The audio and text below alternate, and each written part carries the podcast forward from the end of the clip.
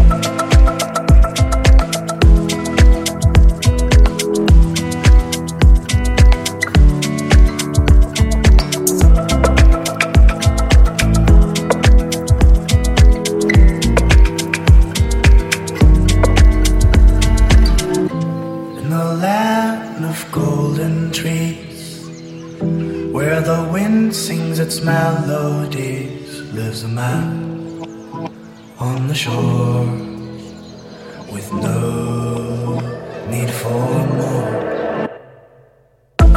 And he sleeps on the riverside with his silent mind open wide.